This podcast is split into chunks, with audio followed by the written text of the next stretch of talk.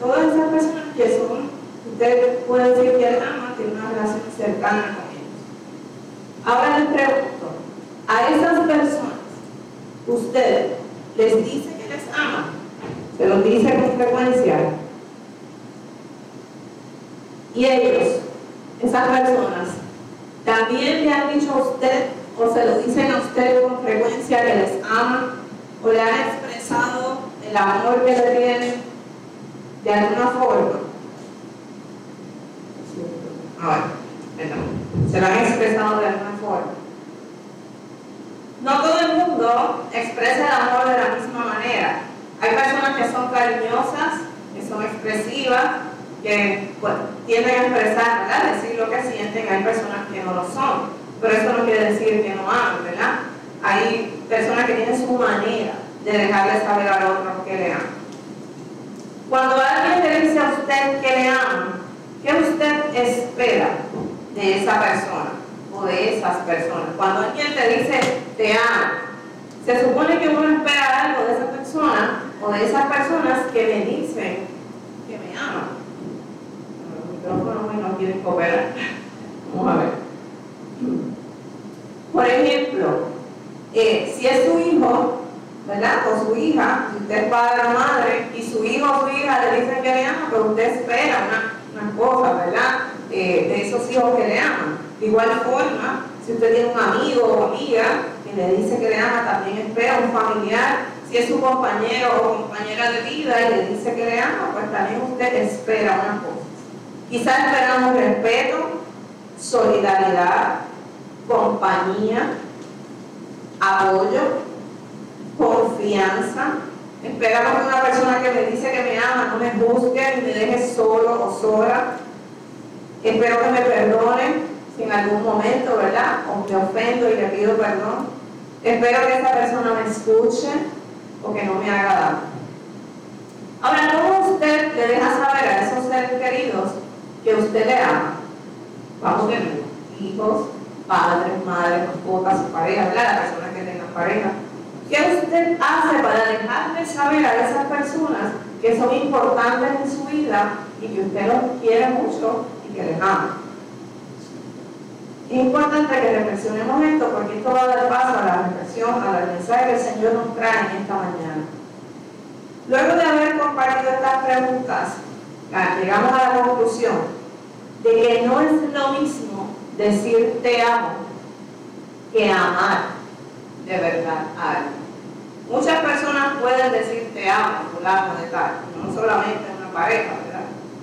Pero probablemente a veces nuestras acciones demuestran todo lo contrario. Esta dinámica, por poner un ejemplo, ¿verdad? Eh, breve, esta dinámica suele darse mucho en las relaciones de pareja. Cuando una de las partes le pide a la otra, no es solamente que me digas que me quieres o que me amas, es que yo necesito me ayudes con este problema que tengo. Es que yo necesito que no me dejes solo o sola con toda la carga. Es que cuando yo te estoy hablando necesito que me prestes atención y que me escuches. Es que no es solamente que me digas que me amas, es que me dediques más tiempo en vez de estar trabajando tanto o saliendo con tus amigos, con tus amigas o haciendo tal o cual cosa. Tú tienes tiempo para todo el mundo, menos para mí. Eso se da mucho en las relaciones de pareja. Y así sucesivamente, cada persona, ¿verdad? Poniendo un ejemplo, eso, y esto se da en otros tipos de relaciones, con hijos, con amigos, con familiares cada persona establece su lista de expectativas de lo que espera de esa persona que te dice que te ama, en base al tipo de relación que tiene con él o con ella. He compartido estos ejemplos, queridos hermanos, porque el Evangelio de hoy nos presenta a Jesús, quien antes de comenzar su pasión y muerte, estaba impartiendo una de las últimas enseñanzas a sus discípulos. Y precisamente en una de esas enseñanzas, Jesús establece qué es lo que Él espera de todo aquel que le dice que le ama. Jesús también dice que, ¿cómo es que yo quiero que ustedes me demuestren que de verdad ustedes me aman. Y dice el texto, cito, el que me ama guardará mi palabra. Hay otras traducciones de, bíblicas que en vez de decir el que me ama, dice si alguno me ama, guardará mi palabra. Y esa, esa, esa traducción me gusta, ¿verdad? Porque establece que tristemente no todo el que dice amar a Dios verdaderamente le ama. Jesús sabía que no todos le iban a amar. El ser humano puede decir que ama a Dios, pero no amarle con su corazón. Amar de verdad tiene unas implicaciones. Para amar con profundidad, yo tengo que abrir mi ser, tengo que abrir mi corazón, aceptar a Dios y dejar que Él entre en mí. Así como nosotros podemos demostrar amor a nuestros seres queridos y establecer las expectativas de lo que esperamos de ellos, de igual forma Jesús quiere que nosotros le amemos, aceptándolo a Él, aceptando el mensaje que Él proclamó. No por capricho ni por antojo, sino para el bien de cada uno de. Antes de que Jesús nos dijera, le dijera a sus apóstoles, si alguno me ama, guarde mi palabra, Jesús nos amó primero. Y nos amó primero al entregar su vida, al muriendo en la cruz y obrando a nuestro favor para comunicarnos su amor. No fue solamente su muerte en la cruz, antes de eso Jesús caminó con el pueblo, caminó con los pobres, acompañó al enfermo, al que estaba solo, le consoló. Ahora yo les quiero preguntar a ustedes en esta mañana, ¿usted cree y está convencido de que Dios le ama? Sí. ¿No tiene la menor duda de que Dios le ama? Sí, qué bueno. Amén por eso. Ahora bien, ¿usted ha vivido alguna experiencia personal en la que haya experimentado ese amor de Dios en su vida de manera más cercana? Donde puede decir, yo no solo sé que Dios me ama, sino que he experimentado el amor de Dios. Una cosa es saber que Dios me ama, pero otra cosa es que cuando Dios hace algo en tu vida, que tú puedes ver ese amor de Dios manifestado en tus circunstancias y en tu situación. Eso se llama experimentar el amor de Dios. Quizá hemos vivido ese amor sintiendo su presencia en algún momento de oración. En un himno, en un himno espiritual que nos toque el corazón, en un espacio de adoración o quizá no hemos podido contemplar la presencia de Dios en la naturaleza, en las flores. Yo soy, a mí me encantan las flores. Me encanta ver los paisajes, la naturaleza y ver a Dios en medio de todo eso. Quizá hemos visto la presencia de Dios en los animales o en la ternura, en la inocencia de un niño. Quizá leyendo un versículo de la Biblia Dios le demostró su amor a usted interviniendo en un momento difícil de su vida donde Él le ayudó, le cuidó y le ayudó a salir de, la situación. Y usted pudo ver que Dios le protegió. Y al menos manifestado su amor. Quizá hemos visto a Dios obrar a través de los procesos que vivimos, con las personas que Él pone en nuestro camino o quita de nuestro camino. Ese Jesús, mis hermanos y hermanas, que nos ha demostrado su amor y sigue demostrándonos su amor de tantas maneras, es el que nos ha dicho, si alguno me ama, que guarde mi palabra. Y guardar su palabra no es otra cosa que abrir el oído, escuchar sus enseñanzas y dejar que su palabra haga, haga su obra en mi vida a través del Espíritu Santo. Es tener un corazón humilde y dejar que Dios me transforme. Repito, es tener un corazón humilde y dejar que Dios perdón, me transforme. Dejarse transformar por Dios es dejar que Él nos rompa y nos haga de nuevo. Son palabras fuertes. Que Dios nos rompa y nos haga de nuevo es dejar que Él quite cosas de mi vida que no deben estar. y dejar que Él traiga cosas nuevas a mi vida que sí deben estar. Es darle paso a un nuevo estilo de vida que esté centrado en el amor de Dios.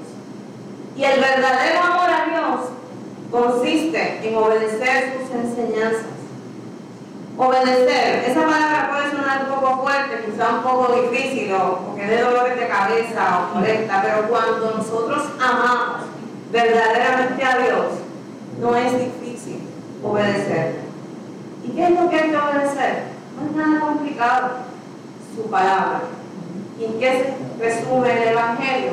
Amar a Dios sobre todas las cosas y a nuestro prójimo como a nosotros mismos y como Él nos ama.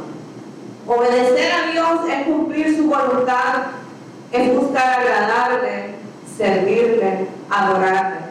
Es darle el lugar que Él se merece en nuestras vidas. Y cuando hay amor y obediencia a Dios, Él viene a ser morada en nosotros. El que me ama, mi palabra guardará, y mi Padre le amará. Y vendremos a Él y haremos morada en Él. ¿Qué significa que Dios haga morada en mi vida? Cuando nos dice la palabra que Dios va a ser morada en ti. Una promesa, no solamente para ellos, que va a permanecer en nosotros. Es una promesa para ellos y también para todo aquel que cree en Él y en ella. ¿Usted quiere que Dios haga morada en su vida? Yo quiero. Hoy y todos los días de mi vida. Que Dios haga morada en mí, que su Espíritu Santo entre a mi corazón y se quede conmigo. Que Dios venga a morar en mí, que me llene de su gracia para que yo pueda transmitir su amor. La primera lectura que escuchamos nos presentó una mujer llamada Lidia, que era de Macedonia y vendía púrpura. La púrpura se vendía caro en aquel tiempo. Y ella abrió su corazón a Dios. Escuchó, creyó y acogió la palabra que fue predicada por Pablo a Dios a través de su Espíritu Santo. Y Dios hizo morada en ella. Ese fue el resultado de ella haber abierto su corazón a Dios. Dice el texto, y cuando fue bautizada y su familia nos rogó diciendo, si han juzgado que yo sea fiel al Señor, entren en mi casa y posen, él nos obligó a quedar. Aquella mujer aceptó la palabra de Dios. Ella abrió su corazón a la acción del Espíritu Santo y Dios hizo morada en ella. ¿Y cuál fue el resultado de que Dios hiciera morada en ella? Nació una nueva creyente, una nueva criatura, una nueva mujer, que no solamente abrió las puertas de su corazón, sino que invitó a los discípulos, a los apóstoles, a quedarse en su casa. Dice el texto que los obligó. Así que ella los reconoció a ellos como instrumentos de Dios. Cuando usted acepta la palabra de Dios, usted quiere que Dios se quede con usted para siempre y usted también acoge todo lo que venga de Dios y lo aceptamos con amor. Eso fue lo que ella hizo. Ella se convirtió en una nueva sierva, en una nueva colaboradora de la obra de Dios.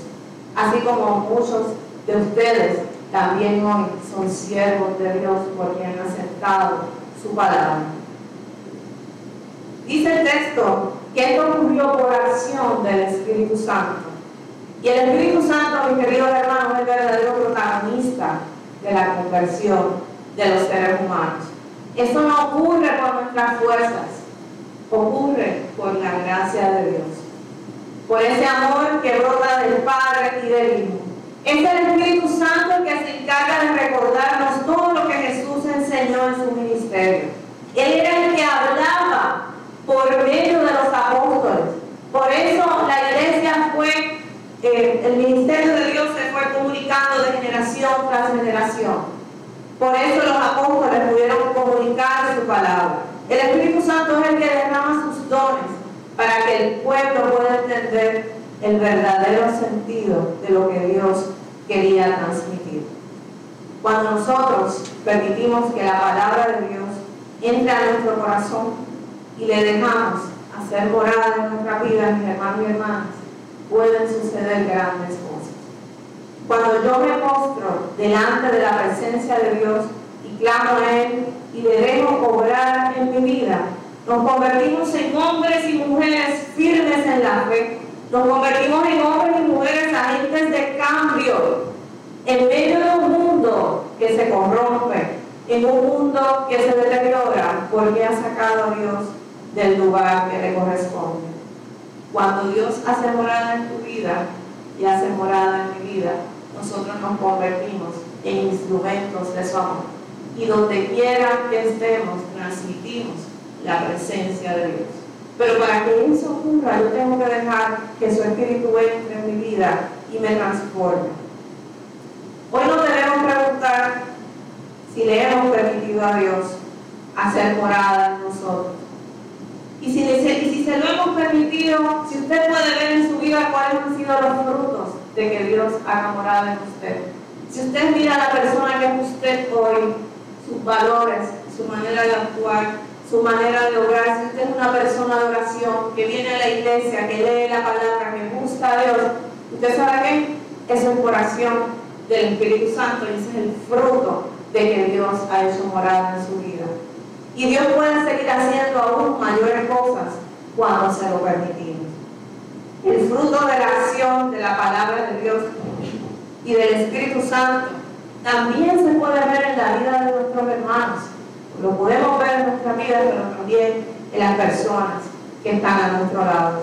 Lo podemos ver en sus palabras, en sus acciones, en el servicio, en su entrega a Dios.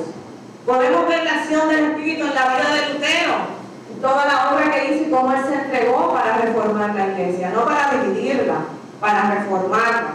Podemos ver la acción del Espíritu Santo en la obra que hizo Teresa de Calcuta, cómo se entregó y se dejó guiar por Dios para servir a los pobres. Podemos ver también la acción del Espíritu en el autor del libro Una vida con propósito, Rick Warren, y el también autor de una iglesia con propósito. Cuando una persona se deja guiar por el Espíritu Santo, Dios le guía y lo utiliza para el bien de su iglesia. Y así como podemos ver todo lo que otros grandes hombres y mujeres de nuestra historia han hecho, que han marcado la historia y nos han transmitido el amor de Dios, ustedes y yo también podemos hacerlo desde el lugar donde Dios nos llama. Usted puede ver la acción del Espíritu Santo en el hermano que está sentado a su lado, o la hermana. Usted puede ver la acción del Espíritu Santo en el que está en su casa, en el pastor, en la pastora, en el hermano que viene colabora en la iglesia, en el que da una ofrenda. En cualquier cosa que hagamos, podemos ver los dones que Dios ha derramado en ese hermano. A veces, la acción del Espíritu Santo también se puede ver cuando se logra un acuerdo luego de un conflicto, luego de una guerra, no solamente la de Ucrania, entre dos seres humanos. Cuando se logra un acuerdo y se logra la paz luego de una situación difícil, eso también es fruto del Espíritu Santo. También vemos la acción del Espíritu Santo quizás yo tenía la intención o una persona tenía la intención de decir algo que podía ofender al hermano o al hermano y yo pensé antes de decirlo, pues eso es fruto de Dios. Quizá la acción del Espíritu Santo es que yo me acerque a una persona que necesita un abrazo, ¿verdad? Por de las limitaciones del COVID, o necesita una palmadita en el hombro porque se siente mal, y yo me acerco y se lo doy. ¿Usted sabe cuánta gente se siente sola y triste? Quizá la acción del Espíritu Santo en mi vida que yo preste mis oídos para escuchar a alguien. No son grandes cosas el amor de Dios se manifiesta en cosas sencillas, en detalles pequeños que ocurren y provocan grandes cambios. Hoy Jesús también no solamente nos habla de que nos deja su Espíritu Santo, sino que también nos deja su paz. Su paz que nos reconcilia con el Padre, con su muerte en la cruz, cuando nos dijo, mi paz les dejo, mi paz les doy. Nos deja su paz porque también nos ayuda en medio de nuestras luchas, en medio de nuestros sufrimientos, en medio de nuestras tristezas, en medio de nuestras angustias, en medio de nuestra soledad. Y esa paz que Dios da, queridos hermanos, Nada ni nadie la puede dar. Solamente la puede dar Él a través de su Espíritu Santo. Esta palabra del Señor, el Evangelio del Señor, a que, nos, a que Él nos invita a guardar, trae gozo, paz, alegría y esperanza a nuestras vidas. Y quiero terminar este mensaje de esta mañana con una frase de la segunda lectura que acabamos de escuchar, donde nos habla de la nueva Jerusalén. Y esa nueva Jerusalén no es otra cosa que esperanza. Es la esperanza de que nuestras circunstancias difíciles de tristeza y de sufrimiento van a cambiar y van a ser gozo, alegría y paz en la presencia del Señor. Y cito, y no habrá más maldición, y el trono de Dios y del Cordero estará en ella, y sus siervos le servirán, y verán su rostro, y su nombre estará en sus frentes. No habrá allí más noche, no tienen necesidad de luz de lámpara, ni luz de sol, porque Dios los iluminará y reinará por los siglos de los siglos. ¿Quién no quiere vivir en un lugar de tranquilidad, de felicidad? ¿Quién no quiere estar en un lugar donde los sufrimientos se agoten, se terminen? ¿Quién no quisiera vivir todo el tiempo en paz? Así que esa es la esperanza y la promesa que el Señor trae a nuestras vidas. Esperanza y paz que solo Dios puede dar, puede dar a nuestro infinito amor. Mis hermanos y hermanas, el Señor nos invita a guardar su palabra. Palabra que es esperanza, consuelo, bendición y paz para nuestras vidas. Así que abramos nuestro corazón para que su reino se establezca hoy en nuestra vida. Que el Señor le bendiga. Amén.